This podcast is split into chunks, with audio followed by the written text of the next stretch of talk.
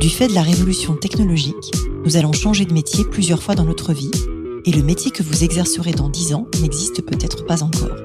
Je m'appelle Isabelle Rouen, je suis entrepreneur et fondatrice du cabinet de recrutement de dirigeants Colibri Talent. Tous les jours, j'accompagne des femmes, des hommes et des entreprises qui se transforment et qui transforment leur métier. Avec ce podcast et métiers du futur, je vous propose de rencontrer des dirigeants, des entrepreneurs, des chercheurs, bref, des personnes inspirantes qui vont partager avec vous leur parcours et leur vision du futur de leur métier. Bonjour à toutes et tous et bienvenue dans le podcast Les métiers du futur. Aujourd'hui, je reçois Nicolas Riol. Nicolas, tu diriges aujourd'hui l'Europe du Sud pour Criteo, entreprise du domaine de l'adtech, donc de la publicité en ligne. Tu es aussi très investi dans l'interprofession puisque tu es le chairman de l'IAB Europe et le président de l'Alliance digitale en France. L'épisode d'aujourd'hui est consacré au futur du retail média, ou en bon français, le commerce média, c'est-à-dire aux dispositifs de communication présents dans le parcours d'achat en ligne des consommateurs, puisque c'est l'un des points de force de Criteo. Bonjour Nicolas. Bonjour Isabelle. Écoute, bienvenue au micro du podcast. Et pour commencer, j'aimerais que tu racontes un peu ton parcours personnel et surtout ce qui t'a amené à rejoindre Criteo, pourquoi tu es là, de qu'est-ce que tu y fais depuis 4 ans. Bref, que tu nous parles un peu de ta vie et surtout de ton métier. Bien sûr. Alors, j'ai commencé par une expérience euh, assez grisante. J'ai commencé, euh, c'est souvent comme ça, hein, par un stage. Et eh oui, c'est assez banal. Mais un stage dans une société, une start-up, qui était spécialisée dans la promotion d'applications mobiles. D'accord. Donc, l'iPhone se lance en 2007. 2010, euh, l'App Store se crée des apps et évidemment les usages mobiles qui explosent et se pose une question. On avait l'habitude de créer un site internet quand on était une marque ou n'importe quel média. Et d'un coup, le Graal, eh bien, c'était d'avoir une app. Et finalement, en tant que média, en tant qu'entreprise, c'est d'avoir euh, cette petite euh, icône installée au sein euh, de ce qu'il y a de hyper intime et hyper présent qu'un smartphone. Donc, tu as pris le virage du mobile hyper tôt. Exactement. Et ça, c'est assez grisant parce que c'était tout de suite de la croissance, en réalité, d'arriver sur quelque chose en croissance qui bougeait tout le temps. Et donc, c'est comme ça que j'ai commencé de rentrer finalement dans l'industrie du marketing digital dans cette entreprise qui s'appelle Mozu aujourd'hui, qui faisait de la promotion d'applications. Comment je fais télécharger une application C'est hyper niche en réalité, mm. mais à un moment où euh, les usages mobiles explosent. Voilà. Je rejoins ensuite euh, Densway Network, donc le groupe de communication, pour conseiller les annonceurs du groupe sur justement, bien, euh, j'ai des usages qui sont en train de shifter totalement euh, sur le mobile. Comment j'adresse et comment j'adapte ma communication à, à ces usages-là? Comment je change ma grammaire, ma communication auprès de ces acteurs? C'est à ce moment-là qu'on se croise d'ailleurs. On s'est croisé chez Densu et après chez S4M et, et beaucoup l'IAB France. Et voilà, et j'ai souvenir d'abord l'IAB, qui sont des donc euh, associations professionnelles du secteur de la publicité en ligne. Tout à fait, dont tu es le président aujourd'hui. Euh aujourd'hui. Et à l'époque, j'avais seulement rejoint, je pense qu'on m'avait proposé de rejoindre cette liste parce que côté agence, mais aussi euh, représenter le mobile, qui était quelque chose qui était en croissance. C'est ici qu'on s'est croisés. Et ça, ça m'a donné une passion de m'investir pour euh, au-delà des entreprises pour lesquelles j'ai travaillé, que j'ai servi, d'aller un peu au-delà et de aussi réfléchir à comment euh, influencer et évidemment changer aussi notre industrie. Alors, Criteo, aujourd'hui, mm. ça fait quoi? Tu y fais quoi? C'est quoi le métier exactement de Criteo? Alors, après Denswage Network, j'ai rejoint euh, Locala, qui était un mm. acteur mobile euh, sur le Drive to Store. Donc, euh, déjà retail, comment j'amène des personnes en magasin, et notamment la géolocalisation était quelque chose de nouveau et qui était très utile pour les annonceurs et qui l'est toujours. Et j'ai reçu un message sur LinkedIn d'un recruteur de chez Criteo. Euh, qui faisait bien son travail. Absolument, a priori. Je crois qu'on lui avait glissé quelques noms. Et c'est un peu une évidence pour moi parce que euh, étant un, employé du secteur de la publicité digitale, Criteo c'était un peu le Graal pour moi. Ça représentait au-delà d'être euh, la plus grande société euh, française et européenne de publicité en ligne. Donc il y a un sujet de souveraineté quand même dans tout ça? Bah, Il y a un sujet de fierté nationale. Euh, Criteo, c'est la première licorne française. Donc ça a emmené euh, une génération de boîtes tech dans le secteur. Ça a dynamisé le secteur de la tech en France également. Il y a la CEL qui a sorti un classement récemment que j'adore, qui a analysé la diaspora Criteo. Donc les anciens Criteo. Que deviennent-ils? Eh bien, c'est les premiers contributeurs de créateurs de start-up en Europe. D'accord. Devant des sociétés comme euh, Spotify ou euh, Skype. D'accord, donc du coup, tu as un côté très entrepreneurial dans la culture de l'entreprise et dans... Il y a un côté de euh, les champions créent des champions et c'est le fameux ruissellement voilà, en économie. donc il y a cette histoire de symbole et puis aussi évidemment le rôle et la mission qui m'étaient offertes à ce moment-là. Parce qu'il faut toujours que ça matche, évidemment. Mm. Au-delà de, c'est le siège social en France, même si c'était pour m'occuper des activités françaises. Et à ce moment-là, euh, je vois bien ce que je peux apporter à Criteo. C'est-à-dire que c'était un enjeu de diversification. Ouais. De euh, l'invention du reciblage publicitaire. Criteo avait un besoin de diversification. Mm-hmm. Avait déjà investi et fait des acquisitions, notamment dans le retail média. Ouais en 2017-2018 dans le domaine et lancer des nouvelles solutions, notamment pas que du reciblage, mais aussi du ciblage. Ouais publicitaire, en allant euh, une grande nouveauté vers les agences médias, ce qu'on appelle le haut tunnel dans le marketing, c'est-à-dire des campagnes de notoriété de marque. Le bas tunnel, c'est le prospectus publicitaire. La conversion pure et dure. Et voilà, et donc le reciblage publicitaire, on est sur le bas de funnel, on est sur des prospects chauds, des gens qui ont visité un site, qui sont prêts à acheter, on veut les convertir ou les mm. retenir. Quand je remonte le funnel marketing, je remonte sur euh, de la notoriété de marque, les formats sont complètement différents. Je suis pas sur un prix, un produit, mm. je suis sur euh, une image de marque, c'est des formats comme de la vidéo, etc. Et donc ça, c'était absolument nouveau pour Criteo. Et donc je me ça cochait euh, pas mal de cases et donc euh, challenge super excitant et l'envie de rejoindre aussi et de participer évidemment à euh, finalement cette belle histoire qui est Criteo cette aventure et du coup à de la croissance. Alors fin 2022, le marché global du retail média devait atteindre 50 milliards de dollars dans le monde, selon le cabinet Forrester, dont 30 milliards de dollars seulement aux États-Unis. Et en France, selon l'observatoire de l'IPUB, le retail média au premier semestre 2022, c'était 384 millions d'euros, une très forte croissance de plus de 30%. Qu'est-ce que tous ces chiffres t'inspirent et qu'est-ce qu'on parle beaucoup du retail média sans que forcément, ce que déjà aussi tu peux le définir. Bien sûr. Mais voilà, parce que ça va vite. C'est quoi exactement? Parle-en avec tes mots plutôt fin. Plutôt que moi j'en parle parce que c'est toi l'expert. Aujourd'hui, Criteo, c'est un acteur de haute technologie et qui est leader du commerce média, justement. Qu'est-ce que ça englobe quand on parle de commerce média? Le commerce média, c'est deux choses. C'est hum, l'activation des données commerce transactionnelles, c'est-à-dire l'acte d'achat, que ce mhm. soit des données online ou offline. Online, c'est évidemment, euh, j'achète chez un e-commerçant euh, et donc euh, je vais avoir des datas qui vont me renseigner sur ce que les gens achètent tout simplement. Même si ces données sont euh, pseudonymes, on ne peut pas identifier directement un utilisateur, on ne peut pas le réidentifier. On, le respect du RGPD de la CNIL, nous avons tous les deux la main sur le cœur, ça n'est pas du tout radio, mais voilà. Non, absolument. Euh, sachant que même avec euh, un consentement RGPD, on pourrait avoir mm. en clair des noms. Il se trouve que nous, on ne le fait pas, ce qui apporte un niveau de sécurité important. On va lier du coup toutes ces données. On va avoir une base de données qui est la plus grande au monde aujourd'hui. C'est un trillions de revenus qu'on voit passer dans la base de Criteo de revenus commerce. D'accord. Pour donner une idée, c'est deux fois le revenu d'Amazon.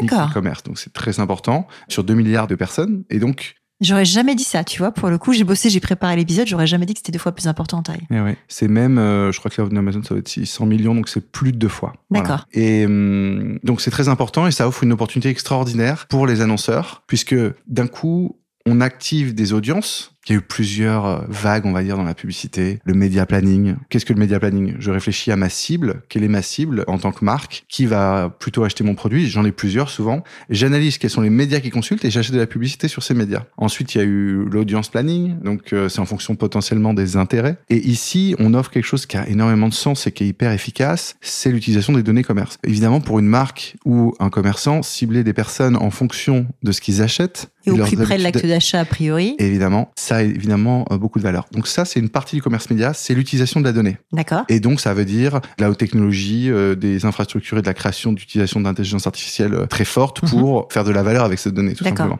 Et hum, ensuite, on a aussi des inventaires exclusifs.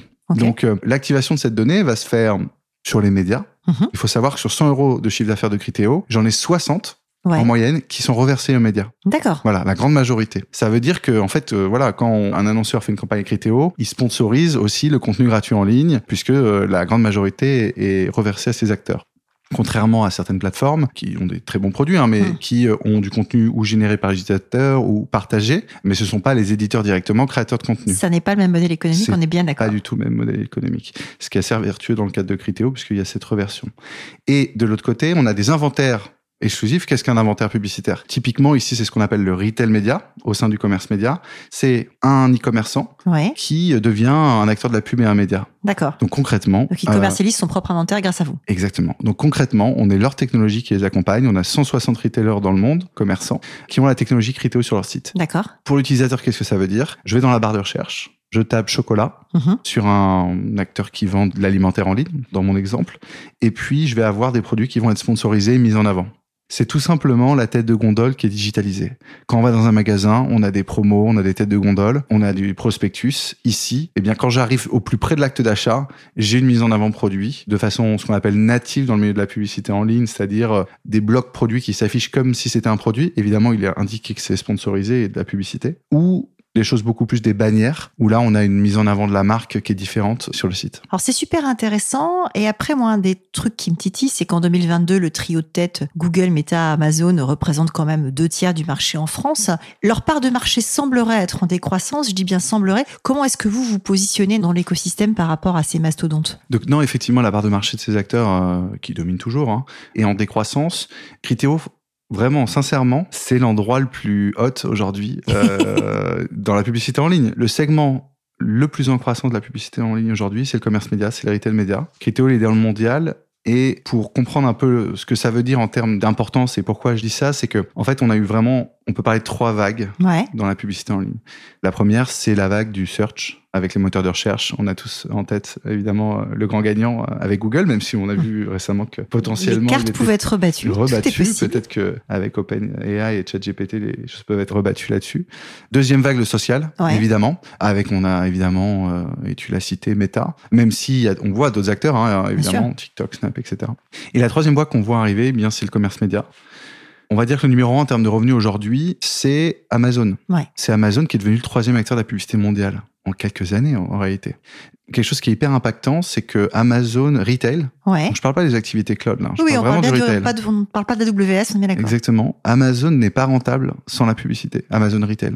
Ça montre l'importance pour tous les autres e-commerçants dans le monde de cette activité de monétisation de retail média dans leur Dans- bilan, Dans leur modèle économique. dans leur modèle économique. Comment être compétitif sur les prix dans un modèle en ligne où on peut comparer en un clic des prix, des conditions de livraison, eh bien, si je n'ai pas cette ligne de revenu en face d'un concurrent qui, lui, en fait euh, une énorme euh, ligne euh, de business. Criteo va offrir la technologie qui va permettre à tous ces e-commerçants eh bien, euh, d'offrir une solution publicitaire à ces acteurs. Alors concrètement, comment elle marche cette techno? Et puis quelle est la part de la data, de la créativité? Comment est-ce que vous faites ces parcours digitaux, on va dire, personnalisés pour que ça fonctionne? Alors, il y a plusieurs choses. Il y a hum, une connexion, on va dire, euh, aux données. Ouais. Voilà, qui est fait. Alors, il y a, sans rentrer dans le technique, il y a plusieurs façons de faire, euh, mais euh, il y a l'important d'avoir cette connexion et ensuite un partage seulement quand il y a le consentement de l'utilisateur, en tout cas en, En Europe. En Europe, effectivement. Donc ça, c'est important. C'est le premier accès pour avoir la connaissance client, Ouais. comprendre. Et là, il peut y avoir des activations. Donc, on peut effectivement faire de la publicité en fonction Mhm. des gens qui achètent des croquettes pour chiens, qui achètent du mobilier de jardin. Donc, ciblage comportemental sur de l'acte d'achat. Ouais, c'est même pas en fait comportemental du coup, puisque c'est vraiment au commerce. Oui, d'accord, Euh, oui. C'est pas en fonction du comportement, c'est ce qu'ils achètent. Voilà. Et évidemment, euh, quand je suis une marque, ça va m'intéresser d'acheter euh, si euh, un utilisateur n'achète pas ma marque, ça m'intéresse de, et achète mon concurrent. Typiquement, c'est de l'acquisition client. Mm. Donc on va avoir des solutions ici d'acquisition client. Je fais de la pub pour aller cibler des personnes qui ne sont Mm. pas clients de ma marque ou de mon commerce, de rétention. Et ça, c'est basé sur cette connexion aux données. Et la hum, grosse valeur ajoutée de Criteo, c'est évidemment d'avoir beaucoup de données granulaires euh, pour faire marcher euh, nos algorithmes, mais aussi d'avoir la capacité d'ensuite le diffuser Oui. euh, sur l'Internet ouvert et sur les différents médias. D'accord. Et de l'autre côté, la techno va être installée. Donc c'est une intégration qui est faite. Donc euh, ça c'est quelque chose qui doit être vraiment fait. Il y a un projet de autant on appelle un, un tag, la partie Mm. données. Aujourd'hui il y a quand même c'est quelque chose d'assez classique. Il y a des connecteurs qui facilitent les choses. Ça peut être assez euh, plug and play. Autant sur la partie euh, display, ça impacte évidemment le site en, en lui-même. Le hein. flux de données. Le flux de données, mais je veux dire euh, sur la partie bannière et, affichage de publicité. Là, il y a une intégration évidemment qui est faite avec euh, typiquement les équipes e-commerce, pas Mhm. forcément ce qu'on appelle les régies. La technologie est installée et ensuite on a une plateforme dans laquelle on va opérer des campagnes pour les différents clients. Et alors en 2023, on parle beaucoup de la fin des cookies tiers. Qu'est-ce que t'en penses Et est-ce que, comme tu es très pédagogue, tu peux expliquer à nos Oui, auditrices et auditeurs, parce que tout le monde n'est pas comme toi et Mhm. moi issus du marché du média en ligne, ce que ça signifie et ce que c'est exactement? Ouais, il y a deux grands sujets de marché. Le premier, c'est ce qu'on appelle le cookie-less, donc je n'ai plus de cookies, et l'autre, c'est le consent-less, je n'ai plus de consentement. D'accord Il y en a un qui est, euh, on va dire, euh, rédhibitoire, Ouais. qui est le consentless. Hum. J'ai un utilisateur qui me dit je ne souhaite pas donner mon consentement pour avoir de la publicité personnalisée.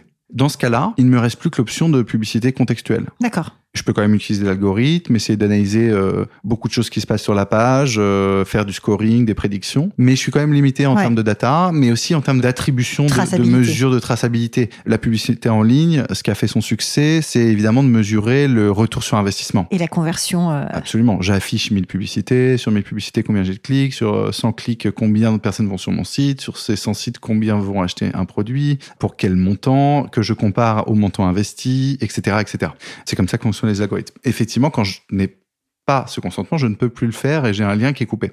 Là, Dans ce cas-là, Typiquement, la bonne nouvelle, c'est qu'on a aujourd'hui euh, en Europe et en France particulièrement une application assez stricte du RGPD. Il est maintenant vraiment en un clic, l'utilisateur peut dire non, je ne souhaite pas publicité. Et la majorité des utilisateurs plébiscitent la publicité en ligne. D'accord. C'est quoi la proportion C'est 60, 70, 80% selon les sites, selon les univers mobiles ou, ou, PC. Donc en fait, une grande majorité le plébiscite. Donc on peut continuer euh, à travailler. Et puis, il y a quand même 10, 20, 30% des gens qui ont de la valeur et qui mhm. ne donnent pas leur consentement, qui ne le souhaitent pas. Et dans ce cas-là, euh, typiquement, le retail media est une bonne réponse. Pourquoi? Parce que quand je suis une marque de chocolat, et ça m'intéresse particulièrement d'être sur la catégorie euh, confiserie. Mhm.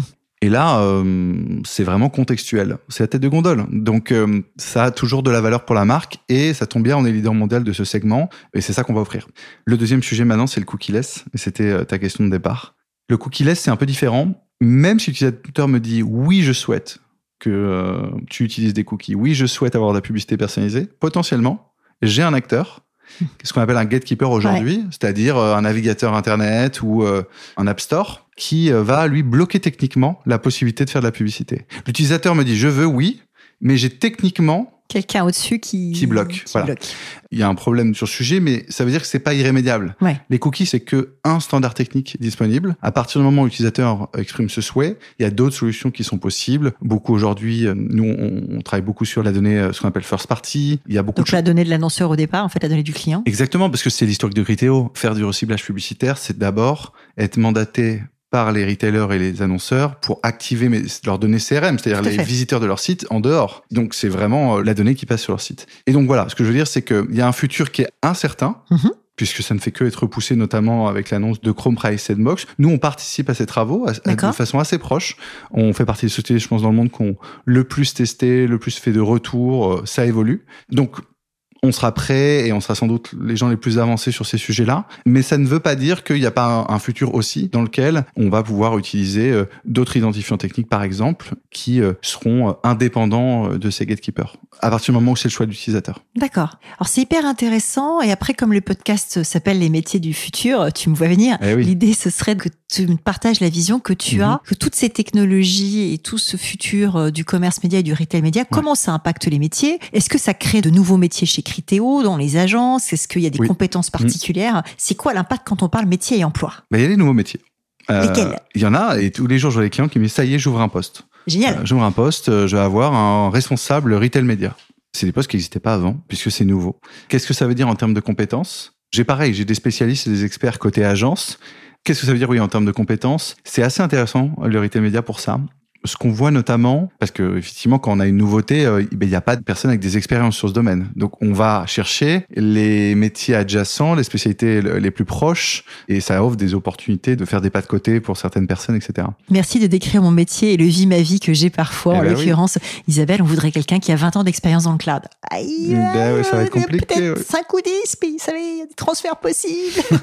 comment vous dire, le cloud il y a 20 ans, ça n'existait pas. et c'est vrai que c'est une des finalités du podcast, hein, mais euh, effectivement, quand un métier se crée ou que quelque chose se crée, il faut aller savoir recruter sur des soft skills ou sur des compétences techniques qui sont adjacentes, des gens qui mhm. savent apprendre à apprendre et qui ont envie d'eux, parce que forcément, il faut accompagner cette croissance-là et que les profils, ils n'existent pas ou peu. Absolument. Et moi, je crois beaucoup au euh, recruter un potentiel quelqu'un de curieux, quelqu'un qui va s'adapter, comprendre, poser les bonnes questions, plutôt que sur le papier être très rassuré par euh, des skills qui euh, ne veulent pas dire qu'il y aura de la motivation derrière, de la curiosité et du change. Et puis des compétences qui peuvent être obsolètes très très vite avec les changements que tu es en train de décrire en plus. Oui, c'est absolument vrai.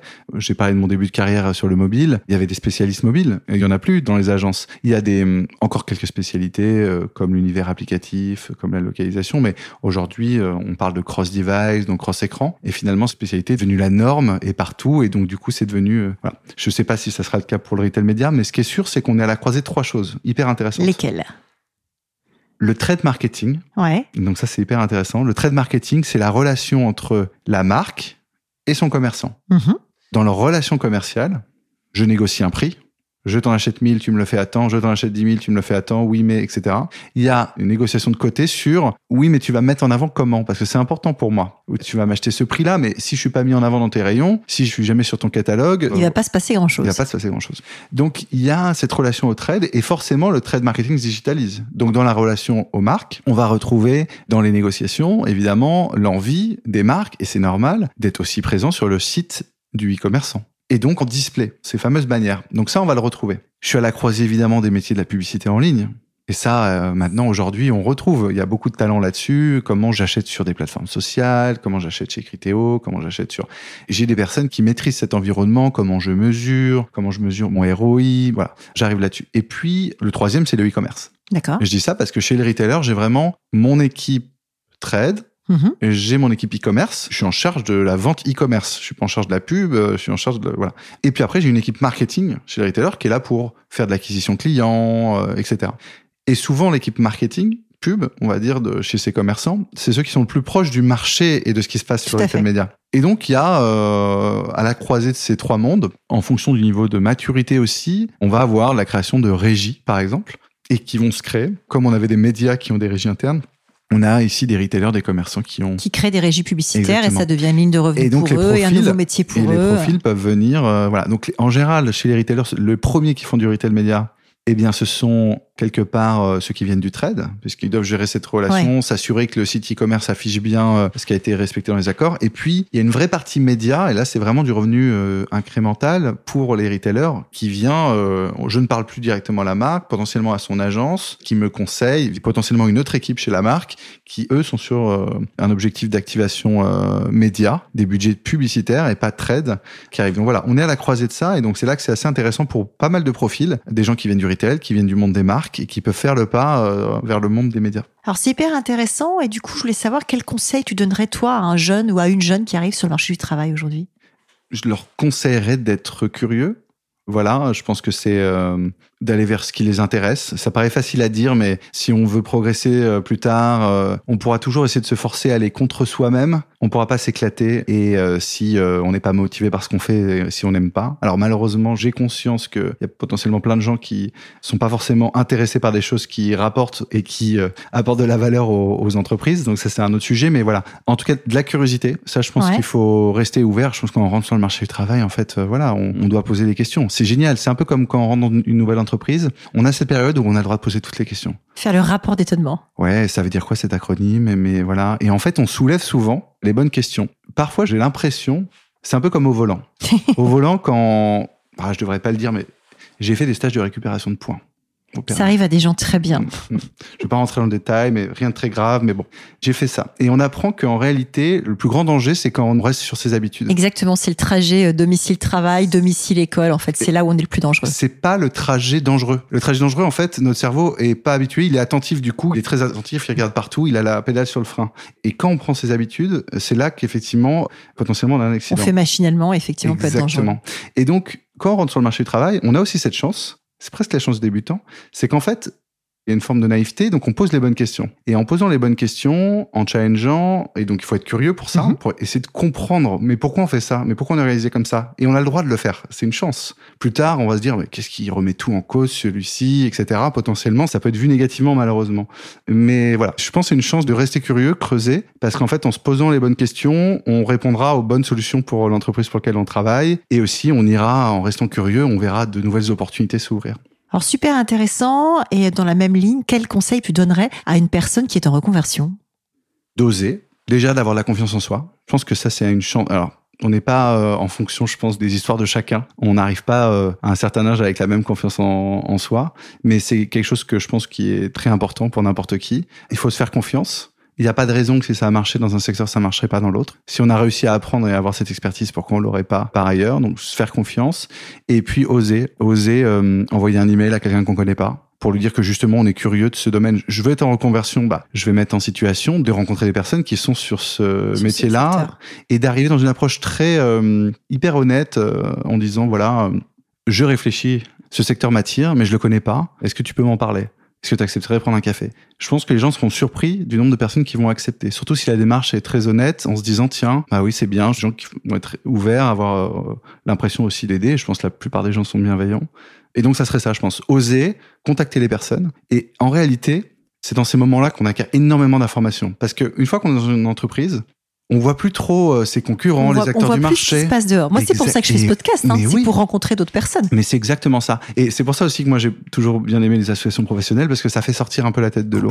Et hum, on n'a plus ça, on reste dans son petit champ. Et ce que j'ai remarqué, c'est que quand on est d'un coup en recherche professionnelle, d'un coup on apprend énormément sur le marché parce que en passant des entretiens, on comprend les enjeux de chacun. Et en fait, cette personne-là, quand on la recrute, elle vient de prendre le pouls euh, du marché et elle comprend tout. Donc, se mettre en reconversion, finalement, c'est bah, d'aller faire un peu le tour des popotes et d'oser. Et forcément, d'une personne à une autre, euh, on va avoir des informations euh, et saisir une opportunité. Alors, c'est hyper intéressant. Et puis, moi, j'aime bien terminer par des questions un peu plus personnelles. Et la Mhm. première que j'ai envie de te poser aujourd'hui, c'est c'est quoi ta journée type S'il y en a une?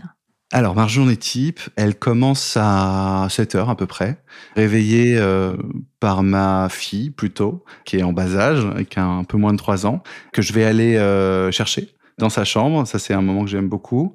L'habiller, lui préparer son petit déjeuner. Et ensuite, j'ai ma femme qui prend le relais. Et ensuite, c'est très divers. Donc, je dirais que ça commence à entre 8h30 et 9h, ou par un petit déjeuner.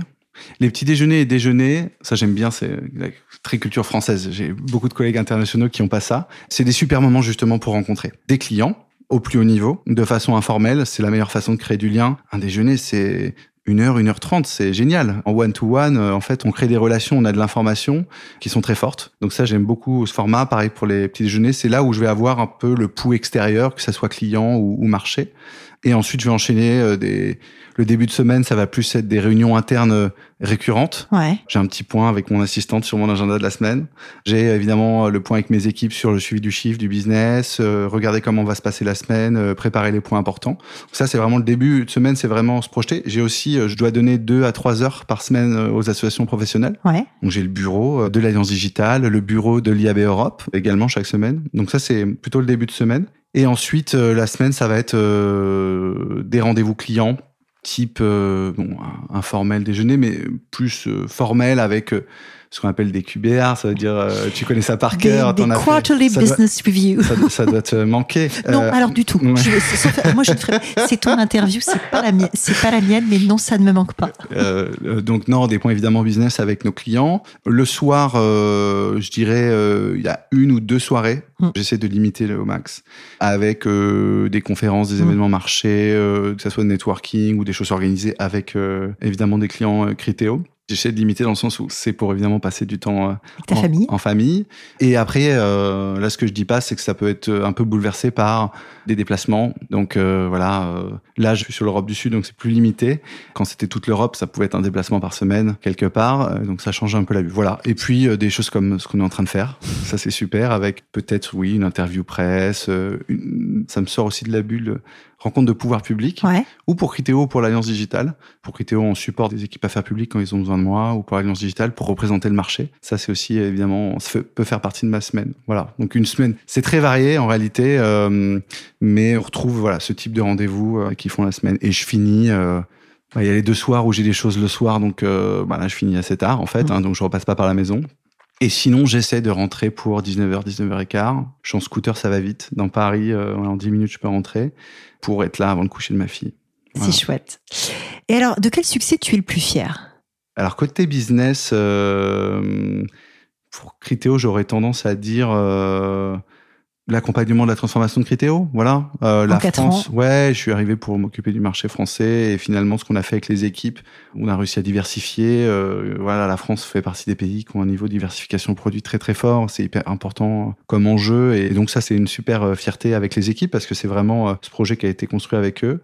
Voilà. Et puis, de façon peut-être plus récemment pour les associations professionnelles, on avait cet enjeu avec l'Alliance Digitale, IAB France, d'être plus influent au niveau européen parce que c'est il faut faire les choses de façon mondiale et régionale et, et donc c'est important. Et on a notre euh, une association régionale qui est l'IAB Europe. Et donc euh, d'avoir pu offrir à l'IAB France la présidence de l'IAB Europe c'était un achievement euh, C'est ouais, c'est un sacré succès. qui était- Tu peux qui était dans lequel euh, je suis assez fier. Après voilà après il faut dérouler parce que c'est pas une finalité mais c'est un bon jalon en tout cas. Super. C'est quoi ton prochain projet? J'ai un projet familial puisque j'attends un petit bébé donc qui arrive euh, très prochainement et C'est un ça- chouette ça- projet. ça m'occupe effectivement C'est un beau projet. Alors, est-ce que tu as un livre, un podcast, un contenu particulier à conseiller à nos auditrices et auditeurs qui s'intéressent au futur du travail? En dehors de ce podcast, tu veux dire? En dehors de ce podcast et de mes bouquins, puisque tu as témoigné dans mon deuxième bouquin. Mais non, je ne suis pas dans l'autopromo, c'est une vraie question. Mais je le recommanderais à tous. Euh, le ce que je conseille souvent, ça va avec la curiosité. Donc, euh, c'est souvent à mes équipes euh, ou des personnes qui rejoignent la société et qui ont besoin de connaître l'univers, c'est de s'inscrire au newsletter de la presse professionnelle. Ça, c'est toujours, voilà. Donc, c'est euh, chez pour le marketing digital, c'est euh, Minted, Offre Média, Stratégie, le petit web, voilà. Ça, c'est une base assez importante parce que c'est ici qu'on va détecter les trends. Voilà, les signaux faibles. Exactement. Le retail média, voilà, c'est un sujet qui est beaucoup traité en ce moment, et c'est comme ça qu'on voit que le trend est important. C'est parce que si on en parle beaucoup, bah, c'est parce que derrière il y a de la croissance, il se passe un truc, il se passe quelque chose. Et c'est là qu'on apprend en fait. C'est là qu'on apprend beaucoup sur le marché. Et puis ensuite, euh, Twitter. Ouais. Ouais, c'est un truc que je recommande pas mal pour la veille. Suivre les journalistes directement, moins les publications. Enfin, je devrais pas dire ça, c'est pas sympa pour eux, mais les journalistes directement des publications, que ça soit français ou monde. Voilà, j'ai cité des publications là, mais avec Changer, DigiD, Business Insider, il y a vraiment des. Je pense que c'est clé. Et justement, les journalistes de ces parutions là. Et euh, ouais, j'ai un petit mail avec une liste de 50 comptes un peu à suivre sur Twitter que je, souvent je forward aux équipes parce que je trouve que c'est un super endroit de veille. C'est là que les, les bases font. Euh, moi-même, je fais ma veille là-dessus et ça permet de pour penser au métier du futur et là où il va y avoir des futures opportunités, c'est un bon endroit pour se former. Eh ben, écoute, merci beaucoup pour ce conseil. Et si nos éditrices et auditeurs veulent te contacter, LinkedIn, un mail LinkedIn, ça peut être mon mail pro, n.riel.criteo.com. Voilà, ça me fait pas peur euh, de, le donner. Voilà, si vous avez des choses à vendre, dites-moi directement ce que vous souhaitez vendre dans l'email. ça sera le plus efficace euh, possible, mais faut pas hésiter à me contacter. Ça marche. Merci beaucoup, Nicolas. Merci, Isabelle. Merci d'avoir écouté cet épisode des métiers du futur jusqu'au bout. Si vous avez aimé cette discussion, je vous encourage à noter le podcast sur vos différentes plateformes d'écoute et à le commenter, en particulier sur Apple Podcast. Cela nous aide grandement à progresser en termes d'audience. N'hésitez pas à me faire part de vos commentaires ou à me suggérer de nouveaux invités en me contactant par mail ou via LinkedIn. Prenez soin de vous et à très bientôt.